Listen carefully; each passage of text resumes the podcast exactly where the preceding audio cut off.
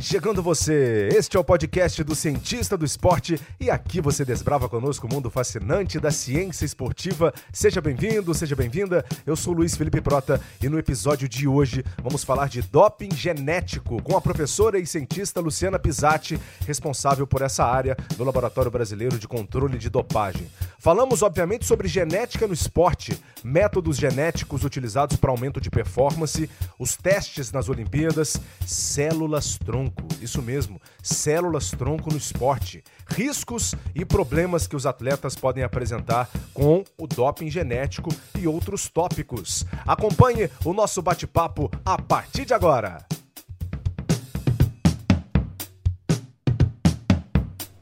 Muito bem, estamos de volta aqui no Laboratório Brasileiro de Controle de Dopagem, mas hoje vamos conversar com a professora doutora Luciana Pisatti, cientista que trabalha na área de Biologia Molecular e Molecular do Laboratório Brasileiro de Controle de Dopagem e que vai falar para a gente hoje de um assunto que muita gente ainda não compreende né, em profundidade e acredito até que superficialmente, porque é um tema complexo. A gente vai falar de doping genético. Mas para isso, a gente vai passar ali pela base do assunto, uhum. vamos apresentando essa conversa aos poucos para você, nosso ouvinte, nosso assinante, também uh, entender junto conosco. Legal? Primeiramente, quero também agradecer muito aqui pela oportunidade mais uma vez, né? Porque uhum. a gente entrevistou o professor Henrique Pereira, diretor do laboratório da última vez para falar sobre doping. E agora a Luciana também abre as portas aqui para a gente, para o cientista. Muito obrigado, Luciana. Isso, imagina. Obrigada a todos. Obrigada aos ouvintes aí do Globo Esporte. Né? Um prazer poder compartilhar essas informações e esclarecer as pessoas, os curiosos, as pessoas que gostam de esporte, que gostam do meio, entender um pouquinho mais de ciência e perceber também que aqui no Brasil a gente faz bastante coisa interessante, bastante coisa importante para o desenvolvimento da nossa ciência, né? É verdade, é verdade. No último papo com o professor Henrique, eu acho que a gente abriu bastante o campo também. A gente jogou luz em muita coisa que, para mim, por exemplo, estava bem uh, escura, né? Para a gente começar a nossa conversa uhum. aqui, professora, é, como que você chegou até o laboratório uhum. é, de controle de dopagem brasileiro? Como é que foi essa sua trajetória? Então, eu sou bióloga formada pela Universidade Federal do Rio de Janeiro, aqui. Trabalhei durante muitos anos é, com leucemias e com doenças hematológicas, né, com a parte do sangue, e depois fui pesquisadora do Instituto Nacional do Câncer. E em 2013 fiz um concurso para aqui para a universidade e tive a responsabilidade de implementar, então, já que eu trabalhava com sangue durante muito tempo, é, implementar as análises hematológicas para os atletas e implementar a parte de biologia molecular e os testes para dopagem genética que é, seriam utilizados mais na frente nas Olimpíadas de 2016. Então foi com grande prazer que eu vim para esse laboratório, com essa responsabilidade, para a gente conseguir desenvolver algo novo, não só no Brasil, mas na área é, de controle de dopagem. São 27 laboratórios acreditados e o Brasil, hoje em dia, depois das Olimpíadas de 2016, se tornou pioneiro nesses desenvolvimentos moleculares dessas análises. Então, assim, a gente teve de fato aqui na Universidade Federal do Rio de Janeiro um legado real, um legado importante das Olimpíadas, né, um laboratório como você já mostrou em outros, em outros podcasts, né? um laboratório empregando várias pessoas, profissionais extremamente qualificados que fazem ciência de qualidade e reconhecidos também internacionalmente, né? Legal que você tem essa formação na área de biologia celular e molecular. Inclusive, a gente, a gente passou pela pós-graduação no mesmo lugar, né? Biofísica, no Instituto de Biofísica. No Instituto de Biofísica, exatamente. Fiz doutorado lá na parte de leucemia, né? E durante muito tempo fiz o meu pós-doutorado lá também. Eu não te encontrei lá porque os períodos eram diferentes. Sim, Ou então sim. a gente se esbarrou, sim, né? Sim, provavelmente. Até porque a gente não trabalhava no mesmo laboratório. Provavelmente, provavelmente. Mas é legal é. te encontrar hoje para a gente bater esse papo, Isso. Uh, principalmente porque a gente vai tentar aprofundar no campo uh, da genética, sim. né? Uhum. É, para a gente entrar nesse assunto, né? Uhum. Falando agora, por exemplo, de genética no esporte, uhum. como é que é a sua visão sobre é, atletas, né, que podem se beneficiar naturalmente uhum. de um componente genético que eles uh, já nascem com aquilo Sim. e mais tardiamente venham, por exemplo, apresentar isso na natação, é, no basquete, é. no vôlei, através da seleção natural do esporte? Sim, como é que é a sua visão? eu acho muito muito claro, assim, eu acho que ao longo dos anos a, o estudo das associações de, de polimorfismos genéticos ou de características genéticas de cada atleta, fica evidente, né? Você vê claramente o perfil biotipo físico de um maratonista, né? Alto, magro, tem, né, mais mais mignon, comparado com alterofilista ou comparado com boxeador, são claramente diferentes, né? Obviamente por conta do treinamento direcionado, mas também porque eles têm uma predisposição genética àquele esporte. Então eles já têm características, já nascem com eles, características que vão favorecer determinado tipo de exercício físico, determinado tipo de movimento, né? Então, hoje em dia, é, é, nos países mais desenvolvidos, inclusive aqui no Brasil, com vários pesquisadores trabalhando na área, já existe um desenvolvimento e uma identificação de qual é o perfil genético de determinados atletas. Porque se você identifica um perfil genético daquele atleta, você pode fazer um treinamento direcionado para valorizar aquele perfil genético, favorecer aquelas alterações para que ele tenha um melhor desempenho. Né? A gente chama isso projetos de atletas, é, atleta do futuro, né? onde você mapeia o DNA, faz um sequenciamento de DNA daquele atleta e consegue perceber se ele vai melhorar com um treinamento mais, mais de aeróbio, com um treinamento anaeróbico e assim por diante.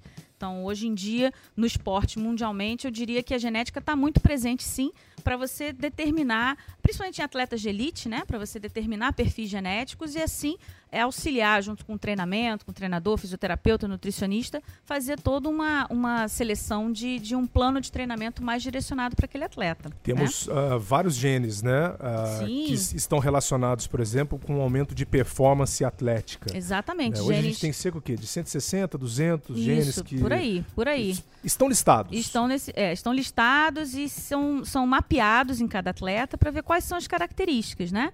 Então a gente tem homo, os homo, né, a espécie humana tem a mesma sequência de DNA, mas em um indivíduo para outro tem uma diferença em algumas bases, né, que a gente chama de é, polimorfismo. Então você tem a mesma sequência, mas você pode ter uma alteração de uma ou duas bases ali em alguns genes diferentes. Por exemplo, você pode ter alterações em genes que vão fazer fibras musculares mais, mais resistentes, né, mais elásticas, é, genes que vão alterar pressão sanguínea e assim por diante. E dependendo da combinação dessas alterações, você tem um atleta, mesmo dentro do mesma modalidade esportiva, que tem um perfil diferente do outro. E aí você precisa dar um treinamento diferenciado para cada um desses atletas, né? Então isso é importante a gente mapear também. Né? Então, a gente diria que fibras musculares são importantes serem mapeadas, genes que são relacionados à pressão arterial, enfim, uma série de, de, de genes que vão ter um comprometimento com resistência muscular, com recuperação muscular, né, com, com tolerância a dor, por exemplo. tolerância à dor e com a performance do atleta, né? Um aumento de, por exemplo, de, de células vermelhas e assim por diante. Eu acho que isso já introduz o nosso assunto sobre o doping genético, com certeza, né? Porque a partir desse conhecimento, né, e desde que você começou a implementar, desde que na verdade nós tivemos a implementação de técnicas de sequenciamento, de identificação de genes, uhum. é, quando você dá nome aos bois, significa que você pode de alguma maneira controlá-los também, né? E aí é que entra no nosso tema. O doping genético, ele já é uma realidade mundial? Então, a história do doping genético, contando um pouquinho de curiosidade para todos, né? Como é que surgiu essa história, né? É, o que, que, é o doping genético? Né? O doping genético é, é a possibilidade de um atleta com intenção é, é, escusa, né, uma intenção desonesta, de manipular algum desses genes para ganhar alguma vantagem, né, a vantagem dele na competição. Então, por exemplo, se um atleta de, de alta performance aumenta a quantidade de células do sangue dele, ele vai conseguir respirar melhor, o músculo dele respira melhor, ele tem mais energia e ganha mais vantagem numa competição do que em outro. Né? Então, um dos genes aí que os atletas tentam manipular, seja através de injeção hormonal, é o gene da eritropoetina, né? Bem famoso aí no mundo do doping, já foi é alvo de, de, de, de é, resultados de doping positivo para uma série de ciclistas, tria, é, atletas de triatlo, O Lance etc, Armstrong né? é o maior exemplo Exatamente, da história. Né? O ciclista, Exatamente. maior campeão de todos os tempos, né? Isso. E que acabou sendo revelado como uma grande fraude. Exatamente. Então ele utilizava um hormônio, né? Que é utilizado para pessoas que têm é, anemia ou para pessoas que, por exemplo, passam por uma grande cirurgia, perda de sangue muito grande né, um, um, um medicamento que vende em farmácia, a eritropoetina, injeta isso, então ele consegue aumentar a quantidade de hemácias, né? Muito bem. Só que quando você utiliza uma substância, nós daqui do laboratório de dopagem, qualquer laboratório do mundo, se a amostra foi bem coletada e chegou no laboratório no momento certo, a gente consegue detectar a utilização dessa substância. Então, não é um problema de detecção. A gente consegue mapear e pegar esses atletas desonestos. Mas o que, que foi, foi criado? Né? Esse subterfúgio, sempre os atletas desonestos e que querem levar vantagem, sempre correndo atrás de tecnologias para conseguir é, melhorar a sua performance da forma errada, né? em vez de apostar no treinamento. Então, o que, que eles fazem? Eles colocam, é, é, utilizam de sequências de DNA que são iguais a desse hormônio eritropoetina. Né? Eles injetam isso nas células né? E aí consegue então fazer com que a gente, com que tenha um aumento das células vermelhas dele, das células do sangue, mas os laboratórios não conseguiam até então detectar essa utilização. Né? Porque a gente Até não... então você está dizendo tem quanto tempo? Até tem, tem diria anos? mais ou menos 2014, 2013. Bem. É bem recente, né? Então, Até a... Londres, então, na Olimpíada de Londres, não tínhamos. Não tínhamos. Detecção para isso. Não tínhamos, é. Foi assim, em 2016 foi o início do desenvolvimento dessas metodologias, né? A gente iniciou a Olimpíada é, preparados para fazer as análises, né? Essas análises não foram feitas no em 2016 com esses atletas, porque como nós éramos o único laboratório de dopagem com esse método, era necessário esperar mais um laboratório implementar os métodos para que fosse utilizado em grandes competições. Né? Então, provavelmente nas Olimpíadas do Japão isso vai ser utilizado. Mas o Brasil ficou como pioneiro de o primeiro a implementar isso num ambiente controlado pela Agência Mundial Antidopagem. Que legal, né? que legal. É, mas então a gente pode dizer que já é uma realidade do ponto de vista de testes, né? É uma a UADA, realidade. Ela isso. já faz a orientação, né? Sim. Ela inclusive deve trabalhar com vocês também bem próximo, né? Com workshops, porque a ciência é, mundial ela precisa dar as mãos uhum. para que você consiga fechar o cerco sobre esses atletas Sim, que certeza. têm más Isso intenções. é feito com publicações. A gente está publicando agora um trabalho científico com esse método. Em 2017 ganhamos prêmio no Congresso Mundial de Controle de Dopagem. Oh, que beleza, hein? Parabéns. Um super importante, né? De melhor trabalho nessa área, um reconhecimento para o Brasil, né? E, e, esse método, esse método não, essa, essa, essa identificação dessa, dessa atitude errada dos atletas já está colocado na lista de substâncias e procedimentos proibidos da UADA. Alguém né? foi pego não, até o momento? Não, ainda não. Ainda não, porque oficialmente ainda não foram utilizados em grandes competições. Quando um método é novo, quando ele é desenvolvido e começa a ser implementado, ele precisa ser testado, ele precisa funcionar pelo menos em dois laboratórios acreditados da UADA. Depois que ele funciona, está validado em dois laboratórios, ele é testado em grandes competições. E aí sim, é, você vai ter uma massa crítica de amostras analisadas, né, um conjunto de amostras analisadas, para que talvez a gente pegue né, alguém que estiver usando aí. Mas a grande mensagem é o fato de os laboratórios de dopagem é, terem métodos para pegar esse tipo de procedimento já é um, um alerta para os atletas e um, um desestímulo para que eles não façam essa utilização, né? Então a gente meio que levanta a bandeira e fala, olha, a gente já pode pegar você que queira talvez fazer esse, essa, essa, essa atitude, né? Então a gente tenta com isso coibir é, as atitudes de dopagem, né? Mas existe oferta desse tipo de serviço lá fora para os atletas? Existe. Aqui no Brasil é, eu não sei se a gente pode pensar que atletas po podem chegar a tocar nesse tipo de tecnologia é. pelo custo. Então. Lá fora, já existem laboratórios, clínicas que vendem esse tipo de serviço de terapia gênica, né? Ou seja, de tratamento exatamente. gênico é baseado na terapia gênica, né? Então, essa, essa, esse alerta né, da Agência Mundial de Dopagem e o estímulo que a agência fez para os laboratórios desenvolverem métodos foi o seguinte: foi uma correspondência que foi pega pela parte da, da, da investigação da UADA entre um treinador, um treinador de uma grande equipe, de um grande país, é, com uma empresa chinesa. Né? E essa empresa tinha um medicamento, posso até falar o nome do medicamento, o medicamento chama Repoxigen. Esse medicamento chegou à fase 2 né, de testes clínicos é, eu imagino que ele não, não, não foi direto para as prateleiras ainda, era um medicamento para anemia, justamente baseado em terapia gênica para o gene eritropoetina.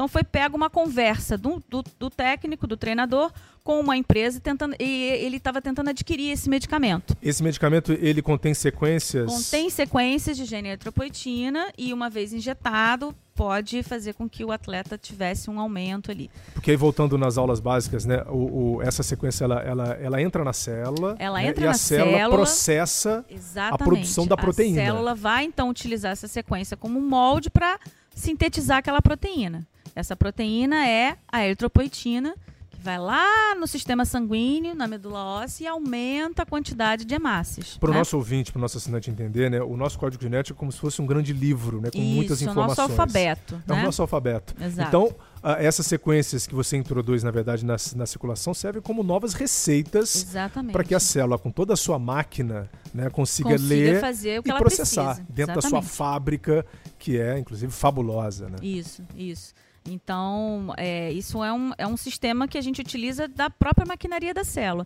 E esse medicamento, assim como outros baseados em terapia gênica, podem ser utilizados. Então, na verdade, não, foi, não existe nenhum atleta que foi pego efetivamente utilizando essa estratégia. E sim, ex- existiu, né? Isso foi capa de muitas revistas, de Science, enfim, Scientific American, é, mostrando, olha, se existe essa comunicação e a intenção de técnicos adquirir esse medicamento, porque de fato existe a intenção de utilizar nos atletas, né? E a gente falando de doping, a gente falando de esporte, a gente está falando de uma quantidade de milhões e milhões de dólares em patrocínio. A gente está falando de é, relações políticas importantes entre países, né? Estamos falando de relações bilionárias. bilionárias. Então a gente não consegue mensurar a importância de uma medalha olímpica, de uma medalha de ouro para um país em relação a outro, né? Então isso é uma competição de grandes, grandes deuses gregos ali. Então, de fato, hoje em dia o que os atletas utilizam, né?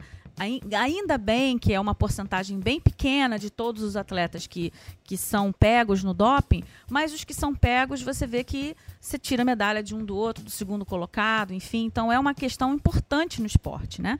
Então isso realmente movimenta muito dinheiro, né? E qualquer atleta, tem atletas que utilizam mais de quatro, cinco substâncias, ou seja, o atleta eu diria que ele não tem consciência, de fato, do perigo que corre, nem com substâncias, né, esteroides, anabolizantes, tanto quanto por exemplo, a, é, transfusão sanguínea ou, por exemplo, manipulação de qualquer componente sanguíneo. Então, na verdade, eles são levados é, por determinados treinadores desonestos, né? Aqui a gente faz uma ressalva, a gente está falando de atletas desonestos e treinadores desonestos. A gente está falando do atleta é, é, de fato que se dedica, que treina, que tem um treinamento adequado, etc. Que é a maioria. Que é a maioria, maioria. ainda bem a grande maioria, né? Mas, infelizmente, se você for ver quem é pego no doping, você tira grandes astros né, do esporte ao longo dos anos, né? Então, isso é uma, uma questão muito importante. Bem, a lista da WADA, ela não inclui apenas substâncias proibidas, mas também métodos, né, no caso de Métodos. aumento de performance. Né? Quais seriam esses métodos de manipulação ah, gênica ou genética esperados por especialistas como você? Então, os métodos que, ele, que a UADA alerta os laboratórios, mostrando que são proibidos e que devem ter, é, devem ter métodos para diagnosticar, por exemplo, transfusão sanguínea, né? Isso é, é- é bastante comum dentro dos atletas que fazem esse procedimento. Então, um atleta é, pega o sangue, né? Transfunde o sangue de um colega de equipe, né? E com isso ele aumenta a quantidade de células vermelhas. Com isso aumenta a respiração muscular e tem uma vantagem.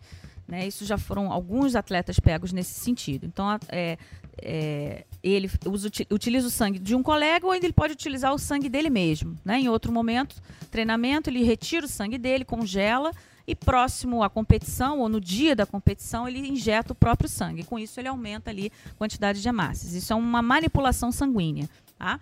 Outro método é a dopagem genética, onde ele pode injetar essas sequências que você falou, né, responsáveis por eh, produzir as proteínas de interesse, né, eritropoetina, hormônio de crescimento, insulinas, enfim. E como que você, eh, no caso você não, né? Mas como que Uhum. isso é feito assim? São sequências ah, soltas ou elas estão ligadas a algum tipo de vetor, né? Que vá levar, por exemplo, um vírus, né? Um vírus Exatamente. que uh, entra com muita facilidade dentro das células, uhum. ou os plasmídios, né? Para quem não sabe, plasmídio é um nome até feio para é... quem escuta às vezes. Pois é, então essas estratégias, né, na terapia gênica, vamos tentar explicar um pouquinho um pouquinho uma forma mais palatável para as pessoas, né? Então, na terapia gênica, como é que a gente tira um gene defeituoso e substitui por um gene é, é, saudável, né? Na teoria, na prática, no laboratório. Então, você tem, é, como você falou, você tem vetores, né? Que são é, é, sequências de vírus, ou seja, a gente injeta, coloca dentro desse vírus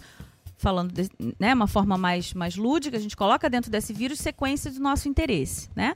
E esse vírus ele está atenuado, como se fosse uma partícula de vacina, por exemplo. Então ele não vai infectar com a doença, mas ele vai infectar a célula e vai colocar esse DNA de interesse, né, meu, dentro daquela célula, tá? Então pode ser uma uma que a gente chama uma transfecção viral, né, ou plasmídio, né? Plasmídios são DNAs pequenos, circulares, estão presentes em bactérias que se utilizam é, é, na biotecnologia para você promover e transportar sequências de interesse. Né? Então, ele pode injetar isso também.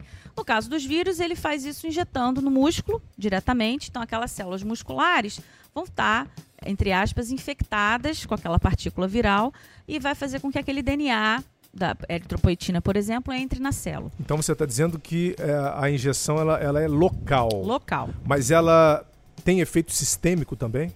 Então, é, os estudos que foram feitos já em é, voluntários humanos, em, em cachorros, em macacos e uma série de outros animais, mostrou que você fica com essa produção dessa proteína até mais ou menos dois a três meses. É bastante tempo. É bastante tempo, tá? Então. Eu, eu achei, com é toda sinceridade, tempo. que fosse ser bem mais curto. Não, é bastante tempo. Então você consegue identificar isso bastante tempo. Então você imagina, dois a três meses, a quantidade de partículas virais que são injetadas naquele músculo ali. Né? Então, estima-se que pode ter uma certa lesão, algum problema, inchaço, etc., mas que, na verdade, a concentração de partículas virais é bem grande para você ter um efeito prolongado. Tá? Então, isso que se imagina, né?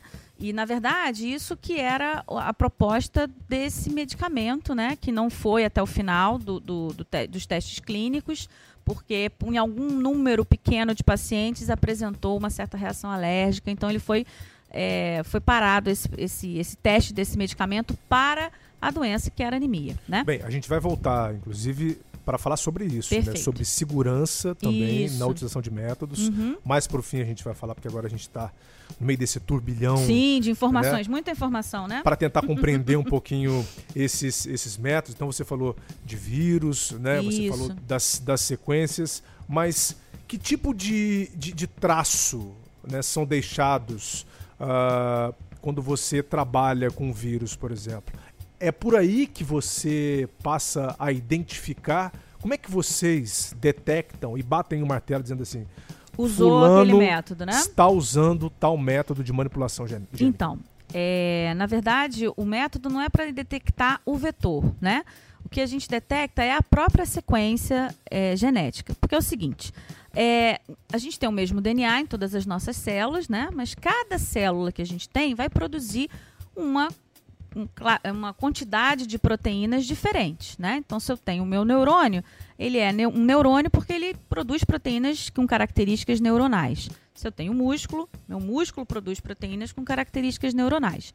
Muito bem, a eritropoetina, que é esse hormônio que faz as células do sangue aumentarem, faz as células vermelhas proliferarem, ela só é produzida, né? O RNA mensageiro dela, essa sequência, só é produzida nas células renais. No sangue, o que acontece é só a eliminação da proteína. É a proteína que vai para a corrente sanguínea e lá na corrente sanguínea. Que é uma proteína produzida uma proteína naturalmente. produzida né? naturalmente nas células renais, somente nas células renais. Tá? Então eu não vou ver sequência de DNA da eritropoetina, de cDNA, né, do meu DNA complementar, eu não vou ver essa sequência no sangue. Tá? Eu, é, eu, eu, se eu quiser identificar a eritropoetina, eu vou ter que pegar minha célula renal e identificar aquela sequência ali. Então é aí que a gente pega essa estratégia. Se eu tirar sangue desse atleta, né, e pescar essa sequência de eritropoetino, cDNA dessa sequência, eu tenho certeza que ela só pode ter vindo de uma dopagem genética. O cDNA que é um DNA complementar. É o DNA complementar, exatamente. Né? Então, para eu ter uma proteína, como é que funciona? Tem o DNA, o DNA faz um RNA mensageiro com a mensagem da informação da tradução e esse RNA mensageiro é traduzido, né? Muito bem, então eu só tenho a, no sangue, eu só tenho que ter a proteína eritropoetina. Eu não tenho que ter nenhuma sequência de cDNA complementar. Eu tenho o DNA genômico da eritropoetina, mas o DNA complementar não. Então, nem eu, em caso de morte celular. Nem em caso de morte celular, aí eu não teria do, essa característica, né? Que você tem uma degradação muito rápida. A ponto de você detectar. A também. ponto de detectar. Então, na realidade, o teste se baseia nisso. Né? Então, a ideia é, se o, o, atleta é suspeito de alguma manipulação sanguínea, você vai observar isso no hemograma, você tem hematócrito alto, hemoglobina alta, opa, usou alguma coisa. Aí vem para o laboratório, a gente faz o teste, se usou eritropoetina recombinante ou não, né? Se usou a substância, se a gente não detectou a substância, a gente de repente analisa se ele fez uma transfusão sanguínea. Se ele não fez uma transfusão sanguínea, ele teria tá, estaria elencado, digamos assim, para ser testado para dopagem genética, né? Isso evidentemente se essas alterações sanguíneas persistirem muito tempo, né? Justamente Perfeito. por conta dessa grande janela de tempo em que esse, essa manipulação pode, pode, pode durar né, no indivíduo. Lembrando tá? que é, a manipulação gênica né, ela surge como uma forma terapêutica, né? como um tratamento Exatamente. médico, por exemplo, para um indivíduo que tem uma mutação em determinado Exatamente. gene, que não produz uma proteína, por exemplo, uhum. a síndrome de Duchenne, né, que você tem uma, uma degeneração muscular. Isso, exatamente. É, é, ela tem uma mutação uhum. no gene.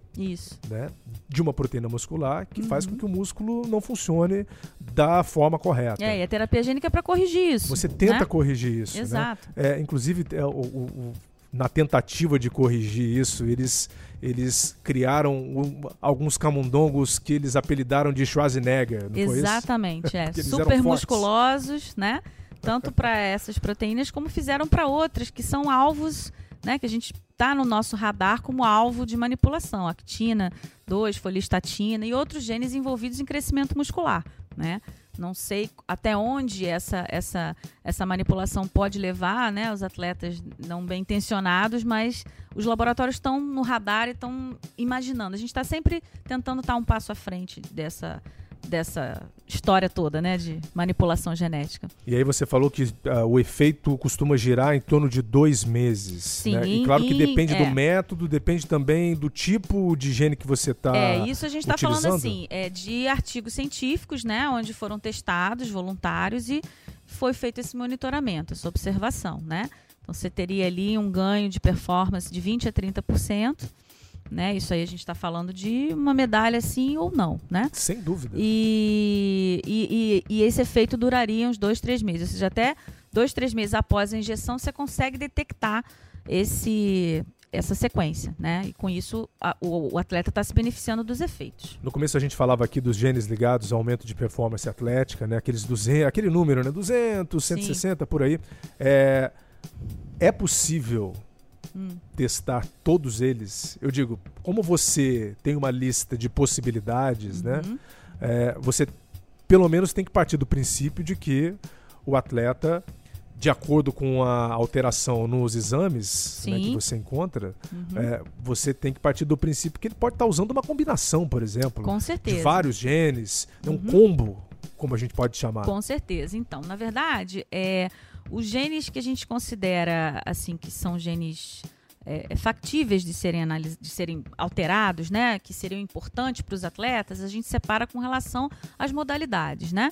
Então, se um atleta não vai ter uma redundância, né? Porque primeiro que imagina o custo disso, né?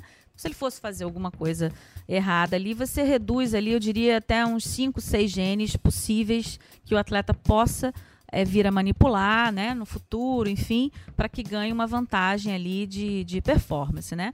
E os primeiros métodos que a gente desenvolveu são baseados é, em eritropoetina, mas agora a gente já está em andamento com outras publicações com outros genes também. Então a ideia é a gente criar um método que de uma única análise a gente consegue ter pelo menos análise de cinco, seis genes ao mesmo tempo. Então a gente teria uma rapidez maior para detectar esse tipo de alteração. Então se ele desse negativo para um gene, positivo para o outro, a gente de uma vez só conseguiria identificar isso. Tá? Perfeito. É, a frequência de testes né, é, com que vocês fazem.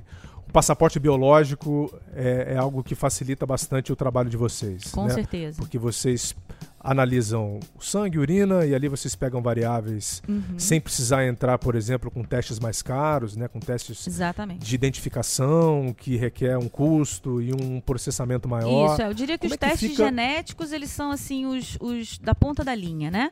São você consegue pegar, pegar são os mais caros. São hoje. os mais caros e você mesmo assim você consegue são a ponta da linha. Então, a gente tem uma série, uma hierarquia de análises até a gente chegar na possibilidade de propor uma análise genética nesse sentido. Com quantos exames né, de passaporte uhum. biológico? Uhum. Para quem não sabe o que é o passaporte biológico, é um atleta uhum. que participe de competições internacionais, né, uhum. né, ele, ele tem um registro ali é, de coleta de sangue, de frequência, urina. Frequência, exatamente. Ele tem a frequência de análise, tanto de sangue quanto de urina. Então, como se fosse uma caderneta de identificação desse atleta. Eu acho então, isso sensacional. A gente sabe qual é o, o hematócrito dele, qual é a hemoglobina dele o tempo inteiro. Né? E assim, como eu, como você, como qualquer um de nós que está nos ouvindo aqui, você vai fazer um exame em qualquer laboratório, um exame hematológico, você vê lá quantidade de hemoglobina, quantidade de células vermelhas, isso não varia a não ser que você tenha uma doença. Né? Então, por isso que o médico olha, você está doente, você está com anemia, porque variou ali. O indivíduo saudável, que é um atleta, um atleta de elite, ele tem aquelas, aquelas, aquilo, aqueles valores sem alterar. Quando aquilo é alterado, a gente já percebe que ele fez uma manipulação.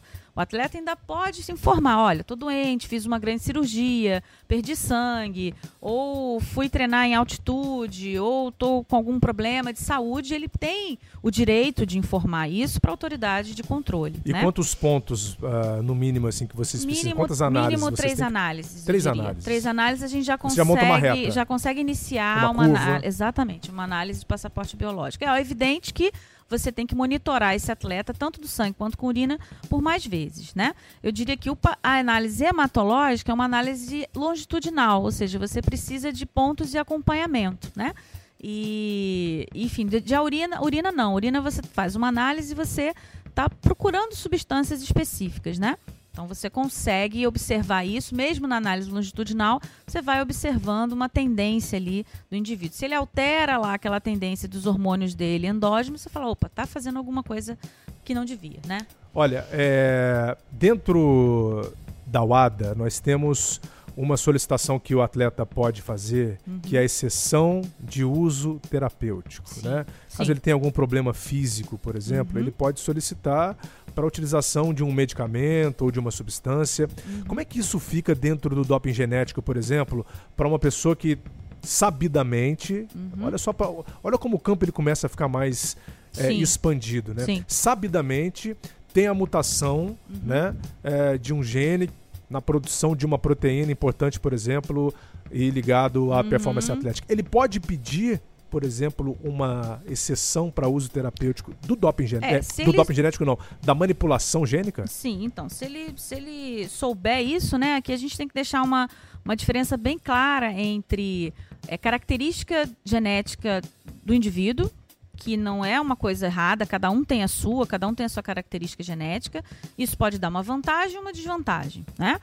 Isso não é alteração, ele não precisa declarar isso, né? A outra questão é manipulação genética. Ele está substituindo o gene dele, com que ele nasceu, com, por outro, ou ainda ele está colocando dentro da célula dele um maior, uma outra sequência gênica que não nasceu com ele, tá? Então isso a gente diferencia bem isso. Agora, é evidente, atletas que tenham mutações conhecidas e que deem alguma vantagem, né? Isso eu, eu, eu realmente confesso que eu não conheço ainda é, no meio esportivo alguém que declarou uma alteração sabidamente, etc, etc. Né? Tem um caso ainda que não foi não, declarado. Não, não sei. Né? Que não foi declarado. Tem um caso que não foi declarado. Geralmente descobre depois. Isso, exatamente. que foi descoberto, que Isso. é o do Eros. O Eros Sim. Mantirânia, um finlandês. Então Descobriu é. depois. Antes, antes é difícil a pessoa saber, né? Geralmente ele descobre, opa, tem alguma coisa errada, aí sim vai investigar. Geralmente. E ele foi multicampeão se olímpico. tem alguma doença, exatamente. Campeão mundial. Pois é. No cross country, né? No esqui. Sim. E exatamente. ninguém pegava ele de fato. Ninguém ele tinha pegava. uma mutação Era, ali. É ele. Então como é que você vai punir o cara por ele ter nascido daquele jeito, né? Não tem condição. Então são coisas que a gente discrimina ali. Né? Agora, evidente, se atletas que têm determinadas patologias e que são acompanhados por médicos têm total direito de informar isso, né? E aí sim a autoridade de controle de dopagem vai ter, tomar as decisões necessárias, né? Bem, eu não vou entrar no assunto, mas recentemente a gente conversou também sobre transgêneros no esporte, sim. desvios de desenvolvimento sexual. Uhum. E a atleta Semênia, ela acaba tendo que se enquadrar nas novas regras uhum. né, de limitação da sua testosterona, que ela, ela produz acima do normal esperado para uma mulher, Sim. Né, fisiologicamente esperado para uma mulher, uhum. e ela vai ter que limitar ali dentro daquilo que é uhum. é normal. Uhum. Né? É, quando a gente fala disso, não tem como a gente não correlacionar é, os eu fatos. Acho, né? Eu acho esse tema absolutamente controverso. Né? Eu acho isso que Acho que tem que haver muito mais discussão ainda, né? Até as que regras mudem. Enfim, eu acho que, que falta ainda muita discussão. Porque se a gente for pegar por esse lado, qual é a diferença desse tipo de, de, de posicionamento, né? Dessas regras, que ela tem que limitar concentrações de testosterona, por, por exemplo, ah, então vamos fazer sequenciamento de todos os atletas, quem tiver alguma alteração não participa da competição a gente está quase que falando da mesma coisa. Exato. Né? Então, é isso é controverso. Exatamente. Isso é absolutamente controverso e eu acho que existe muito pouco diálogo e muito pouco entendimento sobre como a gente quer lidar daqui para frente. Se pegar um atleta de maratona, ele tem um perfil genético. Ele tem atletas, né, é, ou caucasianos e comparar com atletas é, é, de origem africana, você tem diferenças no hemograma desses atletas, né? Tá de acordo com a etnia do atleta. Mas é uma característica dele. Dá vantagem? Sim, dá vantagem. Mas e aí? Você está querendo dizer que um outro atleta que não tem uma vantagem genética não pode fazer um treinamento adequado e se igualar? Né? Eu acho que não. Eu acho que outras atletas podem se igualar a ela, mesmo com níveis altos de testosterona, com treinamentos personalizados, né? Então eu acho que ainda existe campo ainda para muita discussão e ponderação racional né? Porque é muito fácil você. O ser humano tem mania de olhar uma coisa, não entende muito, fala, não, não pode. Né? Eu acho que não. A gente tem que ser, que aí entra no tema do podcast, né? Com ciência, com informação, a gente discutir e traçar regras claras e que sejam justas para todos. E sobre o caso de Semênia, está é, faltando ciência. Está faltando muita viu, ciência e ponderação, né? É. Porque eu acho que depende do, do prisma que você olha, você diz que não, não é legal porque ela tem níveis altos de testosterona. Mas e aí? Será que não tem outras atletas que ganham dela também, que têm performance tão bom quanto ou melhor que ela, se treinarem bem? Eu acredito que com certeza existam, né? Bem, legal. Estamos conversando aqui hoje com a professora Luciana Pisatti, está compartilhando um pouquinho de todo o conhecimento, know-how dela no trabalho uh, de controle de dopagem do Brasil. Então, ela trabalhou durante a Olimpíada também, né? Na, na, montagem do laboratório onde o cientista do esporte vem mais uma vez fazer uma visita. Já, a gente está ficando sócio aqui, né? Então, a gente então ficando sócio, legal. É. E... que se transferir para cá, fazer toda uma semana uma, uma reportagem, isso é ótimo. Vamos fazer um grande especial, né? Isso. É... E sobre as células tronco? Células Outro tronco. Outro assunto polêmico, né? É, a gente está falando de doping genético, uhum. mas célula tronco também pode entrar um pouco nesse campo, porque se, se você transplanta é, células né, com toda a capacidade que as células tronco têm uhum. para determinados órgãos, esperando com que esse órgão, por exemplo, modifique a sua função uhum. uh, para aumento de performance, acredito que é razoável a gente levantar essa pergunta. Sim, é razoável, inclusive também é uma, uma questão que os cientistas da área de controle de dopagem estão atentos e está no radar de todo mundo, né? Inclusive, a UADA também está na lista de substâncias e métodos e estratégias proibidas a manipulação de células-tronco. Né? Então, por quê? Porque já existe a utilização terapêutica de células-tronco na, na prática ortopédica. Né? Hoje em dia, para determinadas, por exemplo, é, é, lesões de cartilagem. lesões de cartilagem, de joelho, de ombro, já existe a, as terapias de injetar a própria célula-tronco né, um tipo de célula-tronco específica que se chama célula-tronco mesenquimal, né? Injetar nesse paciente, quando o paciente está mais idoso, ou de repente não está apto, não está é, é, pronto para fazer um transplante de articulação, né? uma, uma cirurgia grande, então se injeta essas células ali.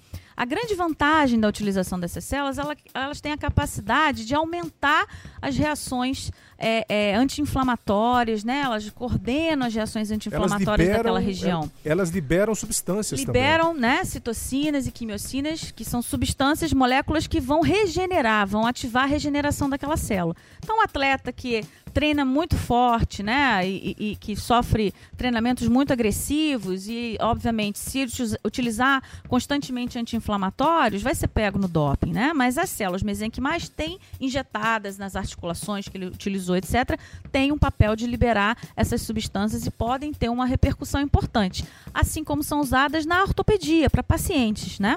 Então, a UADA sabendo disso, os laboratórios sabendo disso, a gente tem é, é, feito um esforço de desenvolvimento de métodos de detecção desse tipo de estratégia. Né? Novamente, eu diria, é, as estratégias muito revolucionárias não são feitas, obviamente, pelo atleta sozinho indo na farmácia comprando um medicamento proibido. Né? São feitas com profissionais que auxiliam. De novo, reforçando isso: médicos mal intencionados, treinadores, uma série de pessoas né, multidisciplinares que estão envolvidas naquele processo. Né? Então, sozinho, ele não tem como pegar a célula-tronco dele e injetar. Ele precisa de um ortopedista, ele precisa de uma série de profissionais que vão né, utilizar e ajudar ele naquele procedimento. Aqui no laboratório, a gente, a gente não pode fazer imagens, né? Tem, tem muita coisa que, que é secreta, Isso. que é guardada. Uhum. É, acredito que dentro do seu campo também, né, dos testes uh, contra o doping genético, uhum. muita coisa não pode ser revelada também. É, né? muita coisa não, porque a gente está dando ouro pro bandido, né? então a gente está trabalhando também com culturas celulares, com parte de biologia molecular, diria com todas as técnicas e estratégias que são empregadas no desenvolvimento e estudo, né, de qualquer tipo de doença.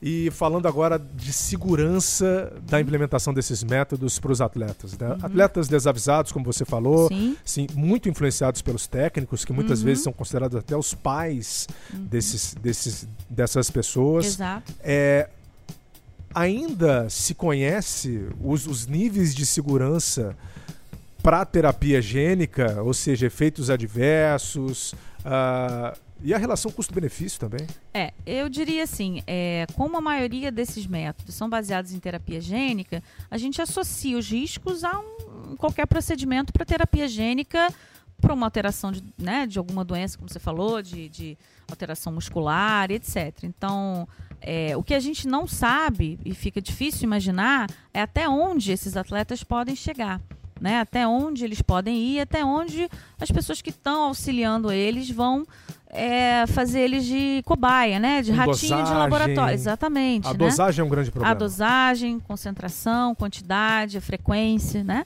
A gente sabe que a eritropoetina, como é um, um, um agente muito mais estudado há muito tempo, é, os atletas que exageram nessa substância têm episódios de trombose, episódios de AVC. Os macacos não, é, em laboratório eles não tiveram esse problema quando, uh, quando se aumentou sim, né, a algumas proteína? dosagens sim, porque você aumenta tanto a eritropoetina que, que você tem muita denso. hemácia, você tem mais hemácia do que plasma, né?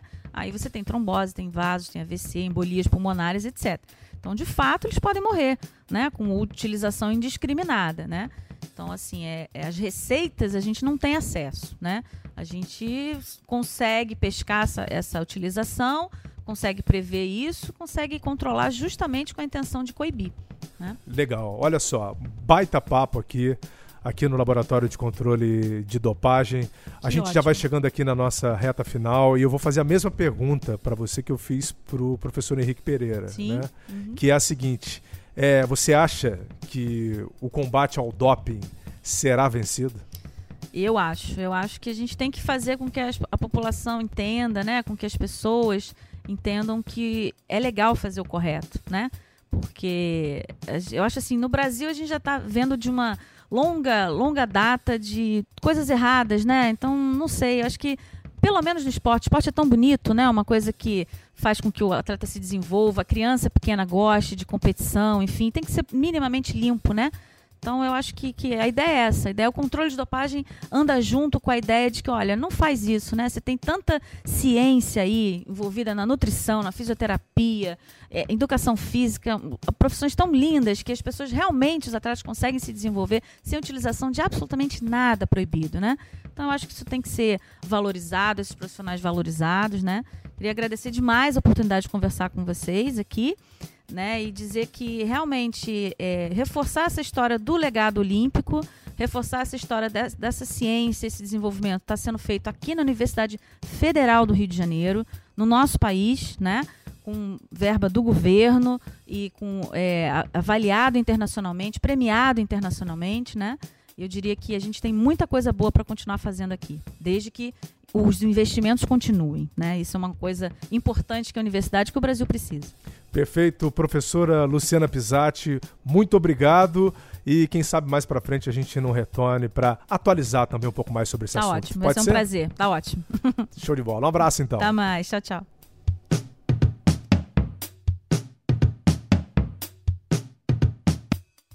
Chegamos ao fim de mais um episódio do podcast do Cientista. Lembro que estamos agora na Apple e também no Google Podcasts e em tantos outros agregadores de podcasts para você assinar o nosso conteúdo. Acesse também a página dos podcasts em globesport.com/podcasts para outros conteúdos. Tem muita coisa legal lá dos nossos parceiros também.